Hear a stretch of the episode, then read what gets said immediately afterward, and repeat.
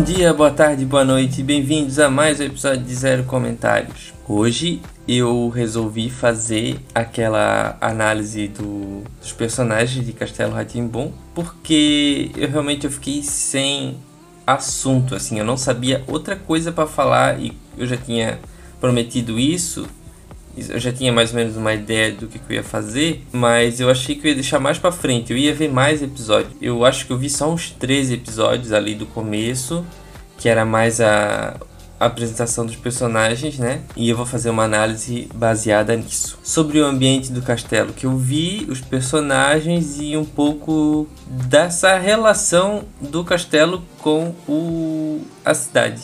Mais ou menos isso. Vamos ver, vamos ver exatamente, porque o que eu falo aqui na frente às vezes não é o que acontece lá no meio do episódio. Mas antes do episódio, vamos a alguns recados. Olha, esse nosso comercial tá fazendo um sucesso, tá Araci. Mesmo. Em tudo quanto é lugar você vê Araci fazendo da Top Term. É impressionante. Um amigo meu começou recentemente o Instagram, é, segue lá, arroba ibisco com dois C, I-B-I-S-C-C-O é um Instagram de venda de produtos também. Sobre o que se trata esse Instagram? Ele é, vende produtos artesanais, é, decorativos ou até acredito que algumas joias de plantas que ele colhe na natureza, prensadas e, e com processo de, de resina lá, que é muito complexo para minha cabeça. Daí ele faz esses produtos de decoração com plantas em resina, plantas secas em resina, né? E ó, ali diz que distribui para todo o Brasil. E também no Instagram você vai encontrar alguns conteúdos sobre o processo de prensagem. Ah, acredito também que o processo da, da resina e como eles fazem, como é essa, esse, esse trabalho. É um trabalho artesanal, né? E daí você pode lá seguir, dar uma força para ele. Ó, a descrição do Instagram é Compondo Corpos Jardins, Arte Botânica em Resina, Produção Artesanal, Envio para todo o Brasil. Ele é aqui de Florianópolis, então se você quiser dar uma passada lá para ver, entender mais sobre o que se trata, dá uma conferida, eu vou botar na descrição desse episódio. Outros recados gerais. É, vocês viram que começou o Big Brother, né? Então, eu não acho que eu vou falar dele aqui no programa. Talvez se acontecer alguma coisa muito grande, aí eu fale. Mas assim, para eu fazer análise de todos os personagens, eu acho que não é muito a minha cara. Se eu tivesse outra pessoa para conversar sobre isso, daí, daí eu acho que faria mais sentido. Por isso que eu só vou. Se for comentar, vai ser uma coisa rápida. Eu acho que não vai ter um episódio só disso. A não ser, né? A gente tem que ver se vai realmente acontecer alguma coisa. Em relação ao podcast da semana passada, eu tive alguns feedbacks positivos, né? Eu realmente achava que as pessoas não iam entrar na minha loucura, mas as pessoas até que gostaram. Teve assim algumas é, é, ressalvas assim em relação ao que eu tinha falado lá da eletricidade. Um amigo meu começou a, a jogar outras informações, eu entendi o que ele falou. Mas assim, no geral, as pessoas que viram até que gostaram. Vamos tentar aí fazer mais. Eu vou tentar trazer mais análises desse tipo aqui pro podcast. Se você tiver algum recado queira que eu dê aqui no programa, eu sei que eu não tenho muita visibilidade ainda, mas daí a gente pode estar tá trazendo aí, falando, sei lá, divulga meu arroba, ou ou talvez é, algum, alguma marca que você está produzindo, eu posso falar aqui é, de boa, não estou cobrando nada, porque por enquanto o podcast não está me dando despesas, né? Mas aí vamos ver no futuro. Gente, eu também tô fazendo agora live na Twitch, pelo menos duas vezes por semana jogando. Eu tô jogando agora Legend of Mana, que é um jogo de PlayStation 1, e eu jogo mais ou menos assim um, umas duas horas e daí eu paro, tá? Eu não, eu não, vou, não me estendo muito, até porque eu não tô com público na minha live, senão a gente podia estar tá conversando e tal, falando sobre outras coisas, mas daí sozinho eu só vou até umas duas horas e eu paro. E eu esqueci no, no primeiro episódio, eu já fiz dois, dois gameplay, né? No primeiro episódio eu esqueci, mas no segundo eu gravei simultaneamente e coloquei o segundo episódio no YouTube. Então você pode ir lá no meu canal que eu vou deixar na descrição também para ver, se você quiser, você pode ver essa live desse, dessa segunda parte do Legend of Mana. Eu tô tentando fazer umas vozes quando eu tô lendo o que os personagens estão falando, tá? Então, ver se dá uma descontraída, mas se você quiser ir lá, vai dar uma olhada. E se você quiser me sugerir outros jogos que não sejam muito pesados para jogar em live, você também pode me sugerir, tá?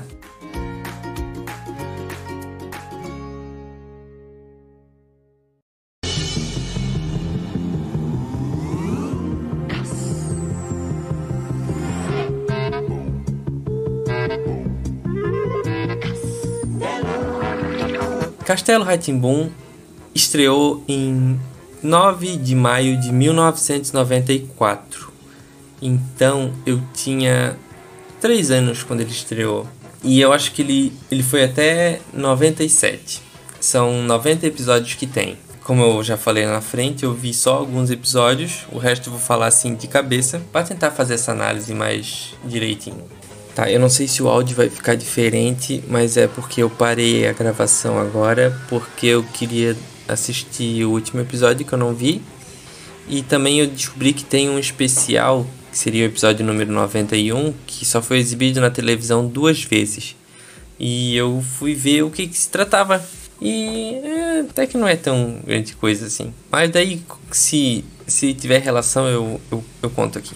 No programa não fala, mas eu acredito que o castelo fique em São Paulo, porque mostra muita cena de prédio e tal, e tem toda a história do Doutor Abobrinha que quer derrubar, né, para construir um prédio. Então eu acredito que ele fique em São Paulo. Tá, os personagens principais do castelo, que o dono seria o Doutor Vitor, que no momento eles falam que ele tem mais de 3 mil anos de idade. Só que eu acredito que seja muito mais que isso, porque a Morgana ela é tia-avó do Nino e eu acredito que ela seja esposa do Dr. Vitor. Ela tem 6 mil anos de idade e não é falado assim por que, que o Nino, que não é filho deles, ele é sobrinho ou sobrinho neto, por que, que, que eles estão cuidando do Nino, o que aconteceu com os pais deles. Isso não, não é falado em momento algum. É, eu acho que no filme eles contam alguma coisa sobre isso, mas na série ninguém fala nada. E o Nino, ele tem é, 300 anos de idade. E esses são os três humanos que vivem no castelo. Se você parar para pensar, o Tibio e o Perônio, que são dois cientistas gêmeos que aparecem na série, eu, eu acho que eu, eles nunca vão para cima, eles sempre ficam no laboratório que eu acredito que seja no subterrâneo. Assim, eu não sei o que eles são, eu não sei onde eles ficam exatamente, não é mostrado. E o povo do castelo, eles só mencionam o Tibio Perônio como, tipo assim, ah, eu conheço uma pessoa que gostaria de falar sobre isso. Disse, uma não, duas. E daí corta pra cena do Tibio Perônio. Mas assim, eles nunca veem esses dois caras. Tipo, eles não têm essa interação. Eu acredito que não tenha nenhum episódio que eles realmente interajam com eles. Talvez exista, mas eu não vi. É, então eu acredito que eles ficam num laboratório subterrâneo, que não ninguém nunca vai lá. Só eles vão lá. Talvez eles nem sejam humanos, eu não sei. Tô aqui jogando a hipótese. E dos animais do castelo nós temos a Celeste, que é uma cobra rosa, pelo tamanho dela, eu acredito que ela seja uma jiboia. Ela é enorme, ela é rosa. Tem o gato pintado, que é um gato. Tem o, o rato, que é um rato. Tem o mal, que é um bicho peludo dos esgotos. Tem o Godofredo, que é um bicho pelado dos esgotos. Tem a gralha Adelaide, que nunca sai da torre. Os passarinhos músicos, que são só passarinhos mesmo, que a gente vê eles em formato de pessoas, mas são só passarinhos que fizeram um ninho na, na árvore que tem no, no meio do castelo. O porteiro, as fadas, os sapatos tap flap, o dedo fura-bolos, o relógio, que é um relógio. E basicamente esses são os personagens que vivem no castelo. E daí depois chega as três crianças, a Biba, o Pedro e o Zequinha. E daí tem os outros personagens que vêm de fora, que daí depois eu me aprofundo neles. Primeiro, assim, essa é só uma passada assim geral de, de, dos personagens do castelo. Vou tentar agora fazer uma análise de cada personagem separadamente. Vamos começar pela Morgana, a bruxa da torre. Ela tem 6, 6 mil anos de idade e ela conta, ela, ela é a personagem que conta histórias com objetos. E ela nunca sai da torre. Raramente ela sai, né? No máximo, ela desce a escada e chega ali perto da árvore.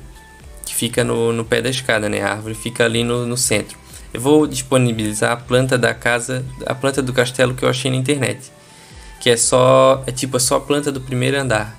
Tu não vê a torre, tu não vê o, muito o subterrâneo. Aí a Morgana, ela não, ela não sai da torre, mas ela voa de vassoura, ela sai da vassoura lá pela janela dela. E apesar dela ser sempre super alegre e tal, e contar a história e sempre conversando com a gralha dela, eu acredito que a Morgana tenha algum tipo de depressão, ansiedade ou medo de, sabe, é, como é que se chama? Ou alguma fobia social.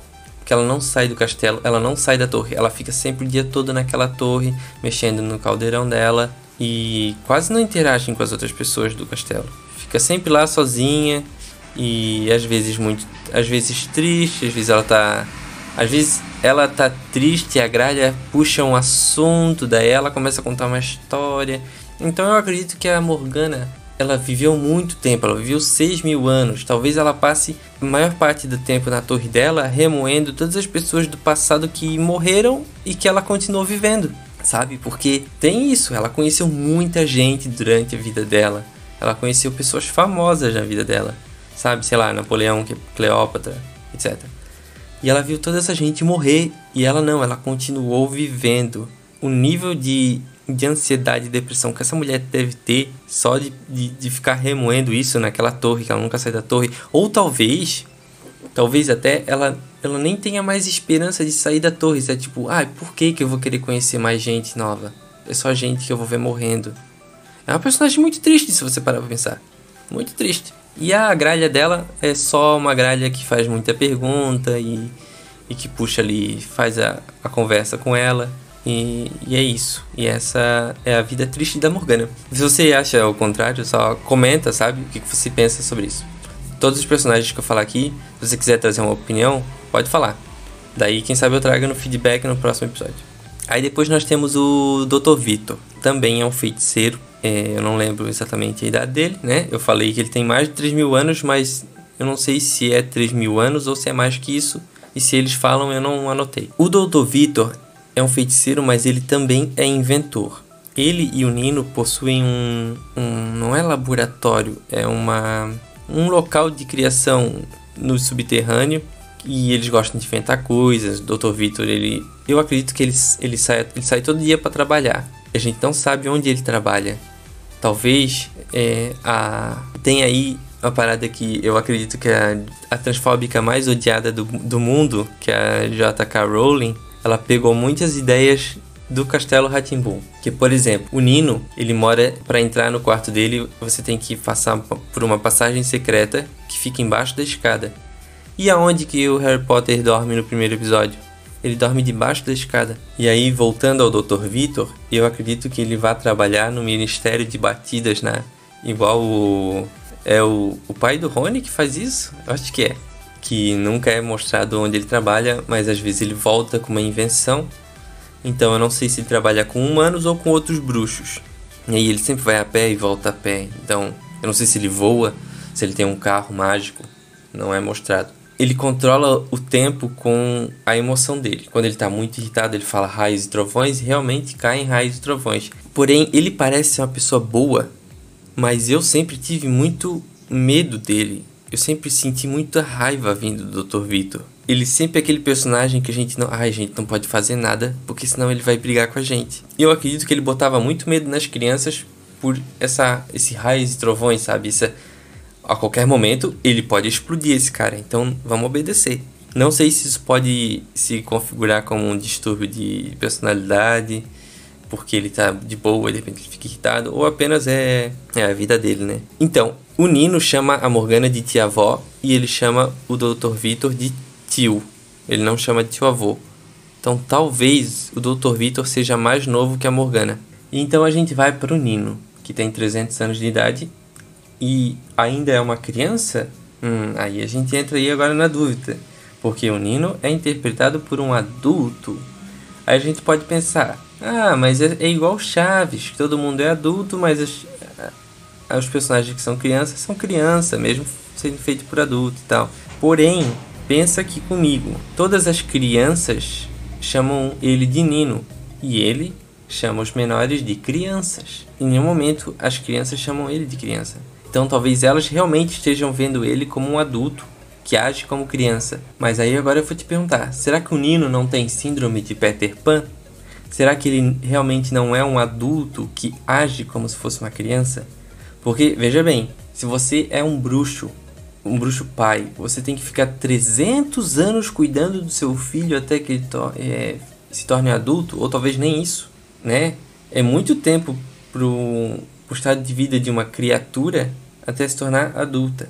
Normalmente, quanto mais rápido o ser se torna adulto, melhor, porque ele está mais apto a sobreviver sozinho na natureza. Então, eu acredito que o Nino não seja uma criança. Ele seja um adulto que age como criança. Ele tem esse distúrbio que faz com que ele ou ele tenha sido criado para ele pensar que ele é uma criança, sabe? Uma mãe coruja, uma tia-avó, né, coruja, diz assim, ó, não, você ainda é o nosso bebê, você ainda você ainda é uma criança. E ele tem internalizado isso, e ele pensado que realmente ele é uma criança, mas na verdade ele não é. E talvez ele tenha vários, vários traumas, vai saber o que ele faz naquele quarto dele. É, ou, ou não, ou ele. Não, mas eu acredito que ele seja um adulto. Eu não posso acreditar que ele seja uma criança. Vamos, vamos, vamos nessa brincadeira que ele é um adulto? Vamos. Tá bom. Aí nós temos aqui a, a Celeste, que é uma cobra rosa e todos os animais dentro do castelo falam. Ó, oh, uma cobra rosa. Eu pesquisei cobras rosas na internet. Só existe uma cobra que eu vi que quando ela é, ela é bebê, é filhote, né? Ela é rosa, mas depois ela muda de cor. Só que a Celeste já dá a entender que ela é mais adulta. Aí te pergunto se ela é uma jiboia. Eu falei jiboia na frente? Eu não lembro. Uma cobra grande. Se ela é uma cobra grande, por que, que ela é rosa? Se ela fosse uma cobra albina, ela ainda não ia chegar no tom de rosa, ela ia ficar muito mais puxado pro branco. No máximo um rosa bem fraquinho. Que eu tô vendo uma, umas imagens aqui, mas eu acredito que seja coisa de computador. Que na real, na real ela seja mesmo branca. Então, aí vem a minha teoria de que o Dr. Vitor, ele é um inventor ele é bruxo, mas ele mexe com é, radiação. Ele mexe com, com produtos perigosos e, e ele que fez esse experimento na, na Celeste para que ela fale e daí por consequência ela ganhou a cor rosa. E ela é uma cobra que não é venenosa, acredito eu. Eles falam muitas vezes de ah, ela não vai te picar, não vai te picar. Eles dão a entender que toda cobra é venenosa. Então, se ela realmente tem veneno, então ela não é uma cobra grande. Ela é uma cobra. Porque cobras, quando tem veneno, normalmente elas são pequenas. As grandes, elas, elas não precisam de veneno, elas ganham na, na força da, do sufocamento, né? Se eu tiver errado, responde aí depois pra mim. Mas se ela realmente é uma cobra com veneno, então das duas uma. Ou ela é uma cobra grande que foi modificada para falar e para produzir veneno, ou ela é uma cobra pequena que acabou sofrendo mutação e se tornou muito maior do que ela deveria e acabou ganhando o dom de falar. A gente não vai brincar que eles são mágicos. Vamos, vamos entrar na brincadeira da, da radiação. Aí, ó, o porteiro, ele é um robô que só tem cabeça. Ele claramente é uma invenção do Dr. Vitor. Uma invenção muito idiota, porque ele só cria é, senhas fáceis para as pessoas entrar. Eu acredito que ele tenha. Ele sabe que ele tem esse poder de abrir a porta e ele brinca com as pessoas. Tipo assim, ó. Tem, tem episódio que ele fala assim, ó. Vocês só podem entrar se vocês dançarem para mim. Sabe? Tipo assim, ó. Dancem, minhas marionetes, dancem.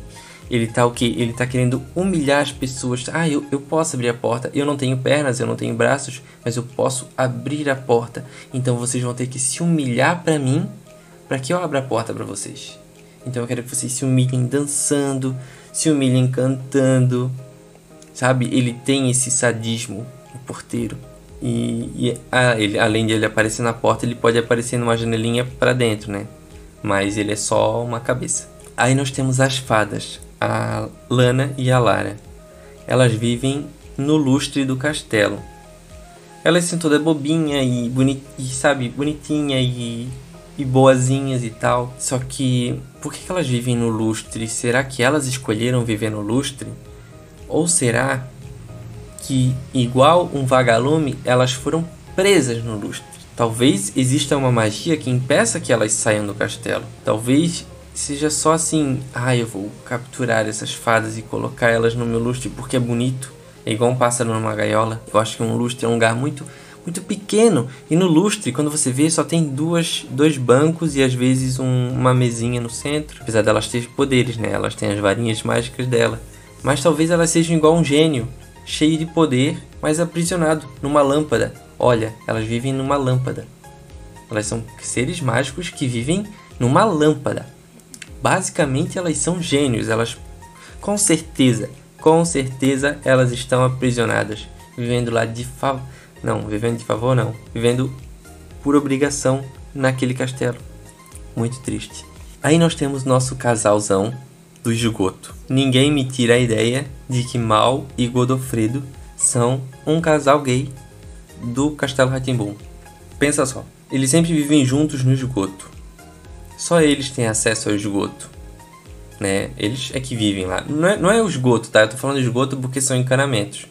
Eles vivem no encanamento. Ó, ó, presta atenção no estereótipo. No estereótipo. O mal, ele ele se, ele se mostra mal, mas todo o tempo o Godofredo fala que que ele estava fazendo coisas boas. Ele disse assim: "Ah, eu vi você cantando, colhendo flores no campo e tal".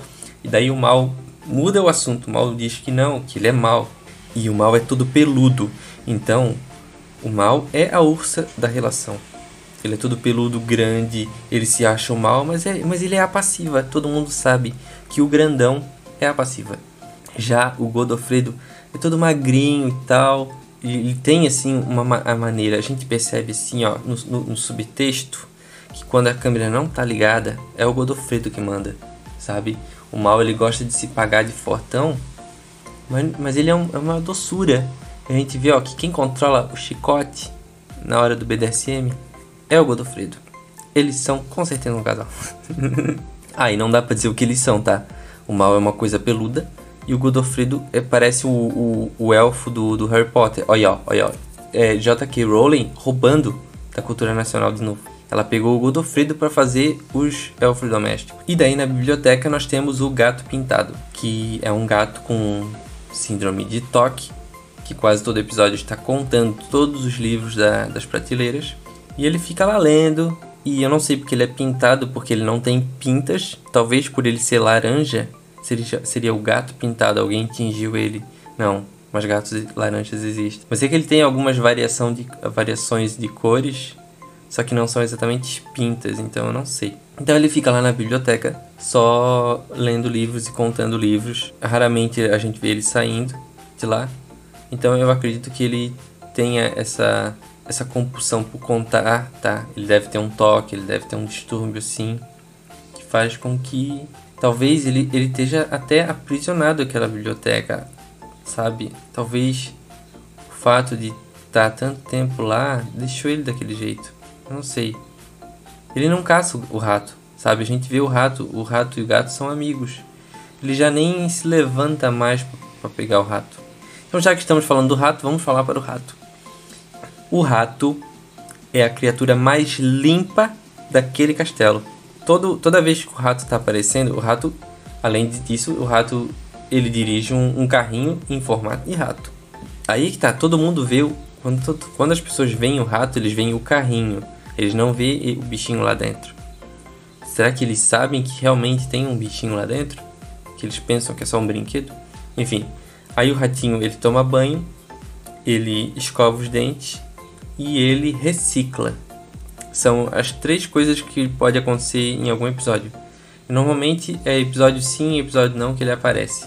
Então assim, ele não tem muito o que falar, sabe? Ele só tá ali pra aparecer, ele não interage com as pessoas. Eu já comentei sobre o Tibio e Perônio, né? Que são gêmeos, só que eles não são parecidos. Se você reparar, eles não são parecidos. Aí tem a teoria da internet, né, que todo, todo casal gay, ele, eles são diferentes, mas eles vão começando a ficar parecidos no, no decorrer da relação, né? Então tem essa, essa história. Aí temos o tap e o flap, que são sapatos que rimam e só. Basicamente eles só estão ali para rimar e fazer algum comentário é, venenoso na cena.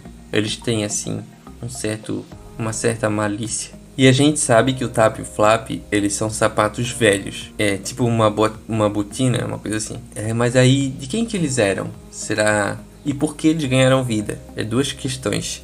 Será que o tap e o flap eram sapatos do Nino, só que por o Nino não ter muito amigo, muitos amigos, ele enfeitiçou os sapatos para criar vida? Se foi isso, o que dá o direito do Nino de dar vida para objetos? Porque se não, foi nada a ver com o Nino, sabe? Por que o Tap Flap ganhou vida? Será que foi um experimento? Um erro? Não sei. Aí nós temos uma parada muito bizarra que é o furabolos. O furabolos é uma mão com o dedo indicador para cima tem uma roupinha e uma carinha. E, e ele só tá lá para cantar música de. para puxar a música da, de lavar a mão e para contar nos dedos, né? Só que é tipo assim, ó, é uma mão com dedo. E ninguém se. Será que é tipo a mãozinha do, da, da família Adams, que é uma mão sem só o pulso, assim, só a mão? Ou será que a gente não vê, mas tem uma pessoa só com o dedinho assim para cima, fingindo, e é uma pessoa assim que não consegue se comunicar, ela se comunica através do seu dedinho. Eu não sei, mas enfim, ele é um personagem é, qualquer. Tem um relógio que só tá lá para contar as horas e falar que o Dr. Victor chega, mas o relógio fala, às vezes interage. O relógio é basicamente a Siri. Ele tá ali para para você perguntar, ele te falar as horas ou te responder alguma coisa. E quanto às crianças que chegam no castelo, elas são crianças normais, não, não tem nada de errado com elas. Mas aí, agora eu vou começar a entrar nos personagens que chegam no castelo e como eles chegam. E, e aí a gente vê a perturbação da mente de Nino.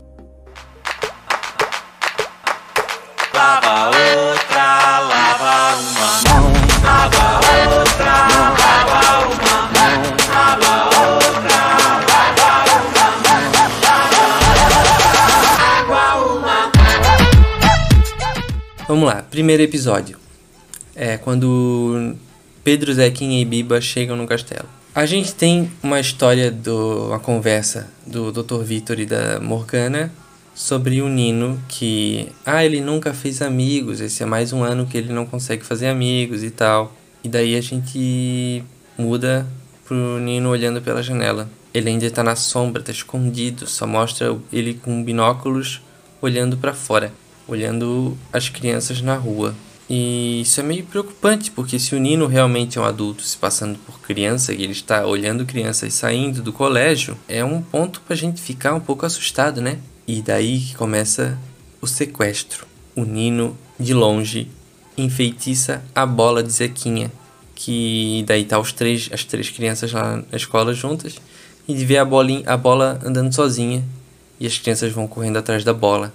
E ninguém se importa com a bola andando sozinha. Talvez as pessoas na rua tenham pensado apenas que, que alguém jogou aquela bola e que a bola tá só passando. Mas aí as crianças vão atrás da bola e elas entram no terreno do castelo e a porta da frente simplesmente simplesmente abre e elas entram e a porta fecha, a bola desaparece. Elas ficam dentro do castelo sem a bola, elas tentam sair do castelo e a porta está fechada. Elas não conseguem sair. Elas estão desesperadas e elas são, saem procurando a bola. Elas encontram animais que falam no castelo. Só que o Nino ele não, ele não se apresenta para as crianças, ele quer assustar. Ele quer o que? Ele tem essa perversidade, ele quer assombrar as crianças. Dá a entender que Nino sempre faz isso, sempre atrai crianças para assombrar elas. Só que acontece, a única diferença disso com o resto das vezes é que as crianças elas descobrem isso através da Celeste e elas assustam o Nino e daí no final, né, eles ficam felizes, ah, a gente vai voltar para te ver sim. Só que daí tu vê que ele, ele sequestrou as crianças, né? O Nino ele não sabe se, se relacionar com outros com outros humanos. As crianças são de boa, as crianças estão lá só pra. Também é um castelo cheio de coisas mágicas. Então acho que não teria eh, nada de errado com elas. Eu não vejo nada de errado com as crianças. Só mesmo com as pessoas do castelo. E aí a gente faz uma relação com o episódio especial que é o episódio 91, seria depois do último episódio, que acontece a mesma coisa, só que é diferente. O episódio especial é uma criança assistindo a série do Castelo Ratimbum e daí ela não consegue dormir, ela daí o pai dela chega assim, ah, vamos dormir, vamos dormir, é, e conta histórias e tal. E daí, em um certo momento, a TV liga à noite, o menino acorda, porque o menino não conseguiu dormir, né? O episódio é Eu Não Consigo Dormir. Aí ele vê o Nino e o Nino começa a falar com ele. Aí o Nino diz, você quer visitar o castelo? E a criança, ela sempre viu a série, então assim, ok, eu, eu quero visitar o castelo. Mas como que eu faço para chegar aí? O Nino, fala, o Nino fala, só seguir o ratinho que tá atrás de você. Aí o ratinho no, no carrinho de robô dele tá lá, né? E o menino segue. E o menino vai para dentro do programa. E o menino não consegue sair. Porque daí aí acontece outro rolo, tá? Daí acontece a história que o, que o pai estava contando para criança. Os personagens dessa história vão até o castelo, né? Personagem aleatório, nada a ver. É um episódio bem ruim, tá? Ele tem 50 minutos, mas eu fui pulando. E eles não conseguem sair do, do programa porque o pai nunca chegou a terminar a história. Daí o pai vê a criança presa lá, né? com certeza assustado com esse sequestro, ele é forçado a inventar um final para essa história, para que esse episódio que a criança está presa termine e a criança possa voltar para casa. Então é isso, o Nino ele é um sequestrador, né? claramente um sequestrador que se passa por criança porque ele tem um distúrbio que ele realmente acredita que ele é uma criança porque ele foi criado para se parecer como uma criança pelos seus uh, tio-avós, né, os seus cuidadores que possuem essa essa coisa de mãe coruja, né? Essa coisa de proteção, ninguém vai sair. Por que, que o Nino quase não sai do castelo? O Nino podia sair, mas os pais não deixam. Então é uma super proteção com essa criança. Agora os personagens que vão chegando. O primeiro a aparecer é o Etevaldo. Ele simplesmente se teletransporta para o centro da, da sala e ele não sabe falar o idioma. Porém, é, tem todo um. É um episódio sobre aprender linguagens diferentes, né? E daí, assim que o Etevaldo lê os livros da biblioteca, ele aprende todo o idioma. E daí, mais tarde, a gente descobre que na verdade ele era um amigo do, do Dr. Vitor que veio visitar ele. E o Etevaldo, ele, é, ele é muito simpático. Muito simpático. Ele é meio bobinho, mas ele é, ele, é, ele é de boa. E se eu não me engano, tem um episódio que aparece a, Eteva, a Etevalda, que seria um par romântico dele. E daí eles vão, vão embora juntos pra lá, por um planeta, sei lá. Não tenho muita coisa a falar do Etevaldo. Ele realmente é um personagem ok. Talvez a gente tenha que parar pra pensar que existem alienígenas num universo que também é mágico. Normalmente, uma narrativa ou ela tem histórias mágicas ou ela tem histórias de alienígenas. Só que não, ali são os dois. E é legal, ok. Mais nada pra falar de Teovaldo, ele é só um personagem de boa. O próximo personagem é a Caipora. A Caipora, ela é um personagem de folclore e para quem não conhece, ela é uma mulher vermelha, muito peluda. Eu não sei se são pelos ou se são adornos, mas ela é uma mulher muito peluda com características indígenas que é, é tipo uma deusa da floresta. Ela ela é mágica, ela se teletransporta e ela não conhece nada da cidade. Só que a caipora, ela tem regras. Ela chega toda vez que alguém a subia e ela vai embora apenas se alguém acertar o animal que ela tá pensando. Todo dia é um animal diferente e você tem que adivinhar o animal que ela tá pensando para que ela vá embora. Então, assim, dá para dizer que ela chegou sem ser convidada. OK, a pessoa subiu, mas a pessoa não sabia que ao assobiar ela estaria chegando. Enfim, ela só chega quando alguém subia. Daí eu fico pensando, nesses 300 anos que o Nino viveu no castelo, em nenhum momento ele assobiou? Ou será que não tem nada a ver com assobio? Ela, ela sempre sabe quando alguém está assobiando, só que ela que vai por, pela vontade dela, porque ela tem, assim, ah, eu, eu, eu quero ir até lá importunar essas pessoas. Porque assim, Ok, ela é uma personagem da floresta. As atitudes que ela tem são mais assim atitudes de, ah, eu não sei conviver em sociedade, porque eu sou uma pessoa que tô muito acostumada com a floresta. Tipo, tem um episódio que ela pega um cacho de banana, então ela sai comendo esse cacho de banana e jogando casca no chão. Aí a gente entende que é porque ela veio da floresta, né? Não existe lixo na floresta. As coisas elas vão pro chão e se decompõem, principalmente fruta. Né? É muito bom fruta porque daí aduba o chão. Assim, não vamos entrar no detalhe que não existem bananas na floresta, que bananas são muito diferentes e as que a gente come são tudo criadas no laboratório.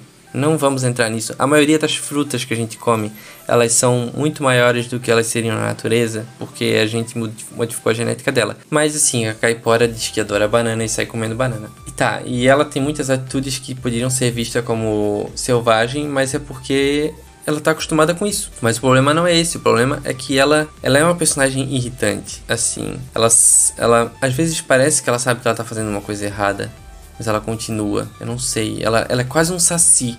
Eu vejo ela muito como um saci.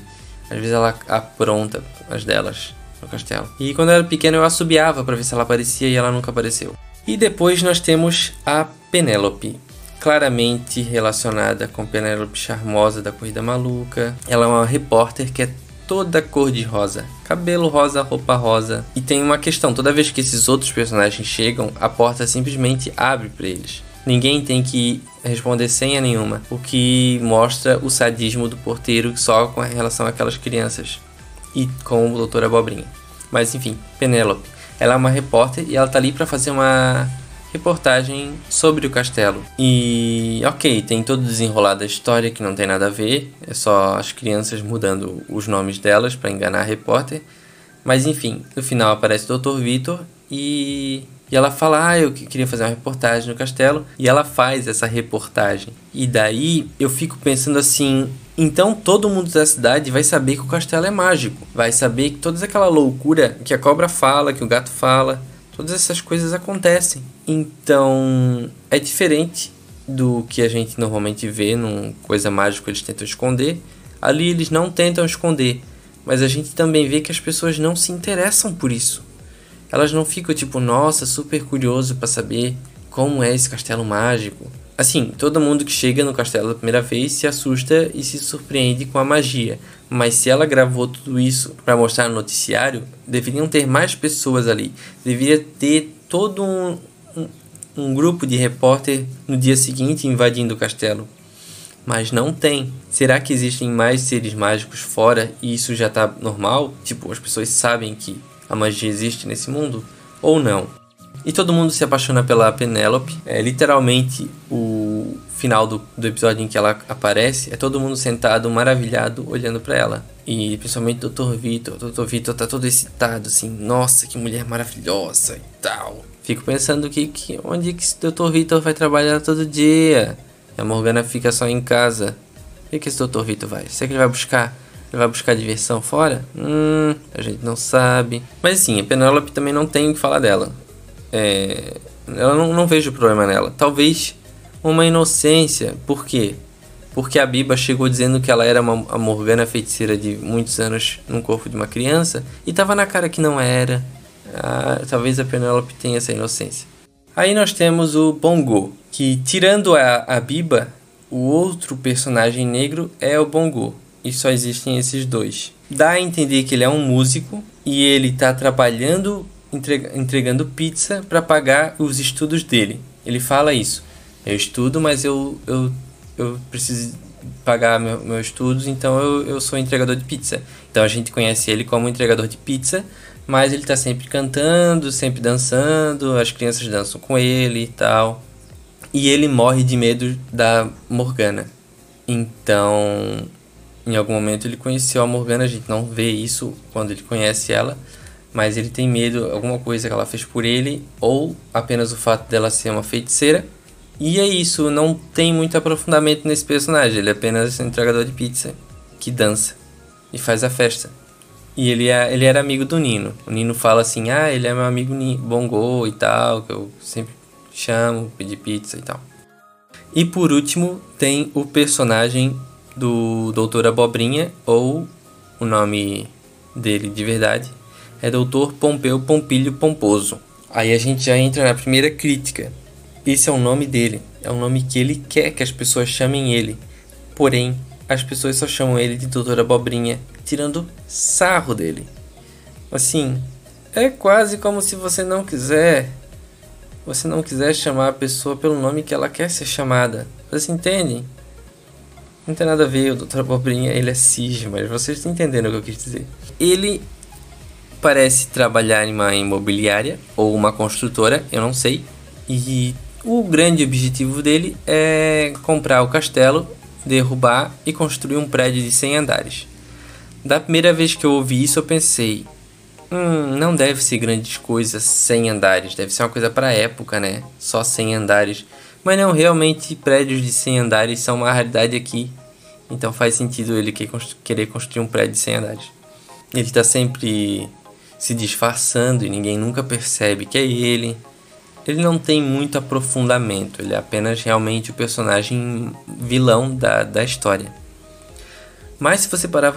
Ok, ele está fazendo tramóia, mas ele não quer roubar o castelo ele quer comprar, ele vai pagar pelo castelo. Então, tem isso, isso nele, isso é certo. E daí a gente pula pro último episódio que eu vi agora há pouco. Eu pausei a gravação para ver. E o último episódio é é quando o Dr. Vitor ele, ele vê, ele recebe uma carta dizendo que ele tem uma multa muito grande para pagar na prefeitura e ele não e ele não vai ter como pagar, ele precisa vender o castelo porque não tem não tem como. Aí eu fico pensando, que tamanho, qual é o tamanho dessa multa para que uma pessoa, um mago poderoso, cheio de artefatos é, raros no seu castelo, não consiga pagar? Porque a gente vê quadros famosos na parede. Basicamente, é, isso é um, um pedaço do programa que são as crianças olhando para um quadro famoso dizendo: Olha, esse é o quadro de tal, tal, tal. Ele desenhou assim, assim, assim. Então a gente vê vários quadros realmente famosos no castelo. Porém, o Dr. Vitor não tem dinheiro para pagar o castelo? É muito estranho. Tem, tem que ser um valor muito absurdo. Muito absurdo. E daí eles decidem que eles vão ter que vender o castelo e daí eles botam a plaquinha na frente do castelo de vende é, é, nesse momento que as crianças chegam e vê, ah meu Deus, vão vender. E eu não sei se é, o episódio é assim normalmente ou se foi o que eu achei no YouTube. Mas esse episódio não tem música de fundo. O que deixa o clima mais pesado ainda. É todo um clima de despedida no castelo. E as crianças estão tristes e tal. É, as pessoas lá, né, que vão ter que se, que se mudar eu acho que é a primeira vez que todos os personagens se juntam num episódio só. Vem o, vem o Etevaldo, vem a Caipora, a Penélope, Bongo. Aí a gente vê que o Tibi e o Perônio não aparecem lá em cima. Talvez eles realmente estejam aprisionados no, no subterrâneo. Ou eles nem sejam pessoas. Enfim, daí tem toda uma comoção. Ah, meu Deus, vamos ter que ir embora agora. Aí a Celeste tá toda triste. Ai, vão, vão derrubar a minha árvore. Não tenho onde morar. Ela até pede pra Penélope adotar ela. Daí a Penélope diz que sim, que vai adotar a Celeste. Que as duas são rosas. Eu acho que rola alguma coisa ali. E. E daí o, a Morgana diz assim: Ai, Bongo, não fique com medo de mim. Eu sou muito boazinha. Eu não vou te transformar em sapo se você me der um beijinho na bochecha. Olha, doutora Morgana, isso é chantagem. Você, você tá manipulando o Bongo para receber afeto. Daria para se considerar isso um assédio? Um assédio seguido de chantagem? Eu não sei. Ele vai lá meio a contragosto, mas ele dá um beijinho na bochecha dela. E tecnicamente eles fizeram as pazes. Aham, uhum, eu sei. E daí é, todo mundo tá lá fazendo a festa de despedida e o Doutor Abobrinha quer participar da festa, mas ele disse assim: Não, você não é o dono do castelo. Segundo o contrato, só amanhã você vai ser o dono do castelo. Então vai embora daqui, ninguém gosta de ti. Daí ele sai, fica todo triste. Ah, meu Deus, eu, eu vou ser dono de um castelo, mas eu não vou ter nenhum amigo. E babá, babá. Aí ele confessa que foi tudo um plano dele, que a carta era falsa e que ele, daí ele rasga o contrato. Tipo assim: Eu não vou tirar o castelo de vocês. Aí tudo que eu queria era amigos. Daí as pessoas falam, ah, você é nosso amigo. Daí todo mundo abraça ele se torna se torna amigo deles e tal. Só que daí ele vira pra, cama, pra câmera e diz assim: Mas um dia esse castelo ainda vai ser, vai, vai ser meu. E dá uma risada do mal assim. E daí o episódio acaba com todo mundo feliz. Talvez ele tenham, eles tenham feito esse negócio da risada no final, porque a série ela sempre continua, né? Vai o primeiro episódio até o último e depois começa do primeiro episódio de novo. A gente sabe como é que é assim na televisão. Vai sempre reprisando e, e às vezes às vezes até fora de ordem. Aí a gente vê que o Doutor Abobrinha, apesar de ele ser realmente uma pessoa solitária, ele precisa ser mal. É tipo. É quase uma coisa Coringa e Batman, que o Batman não existe sem o Coringa e o Coringa não existe sem o Batman. Os dois precisam coexistir e por isso que o Batman nunca mata o Coringa, etc. Tal, uma, toda uma... Eu não entendo muito de Batman, gente. Mas então é isso. Quando o Doutor Abobrinha conseguiu o que ele queria, ele perdeu a essência dele. Então ele desistiu para ele sempre se manter nessa briga de gato e rato. Sempre assim, ó. Um, vou. É, eu preciso ser mal porque precisa desse contraponto. Eu não sei se deu para entender. É meio que é parte da personagem dele, personalidade dele, isso. Eu esqueci de comentar aqui. Então, essa basicamente é a análise da série que eu fiz é, sobre os personagens e tal. E eu não, eu não comentei muito sobre a, a estrutura do castelo, mas eu vou mostrar para vocês porque é difícil comentar sobre a estrutura. Mas é, é muito fora dos padrões. No começo a gente vê a abertura é basicamente eles montando um castelo e o encerramento é eles desmontando o castelo. Então tu vê que ele não tem formas retas, ele é todo curvado. Eu achei muito interessante a planta da, da, da casa, do, do castelo, né? vou botar ali no Instagram. Eu juro que dessa vez eu lembro de botar no Instagram.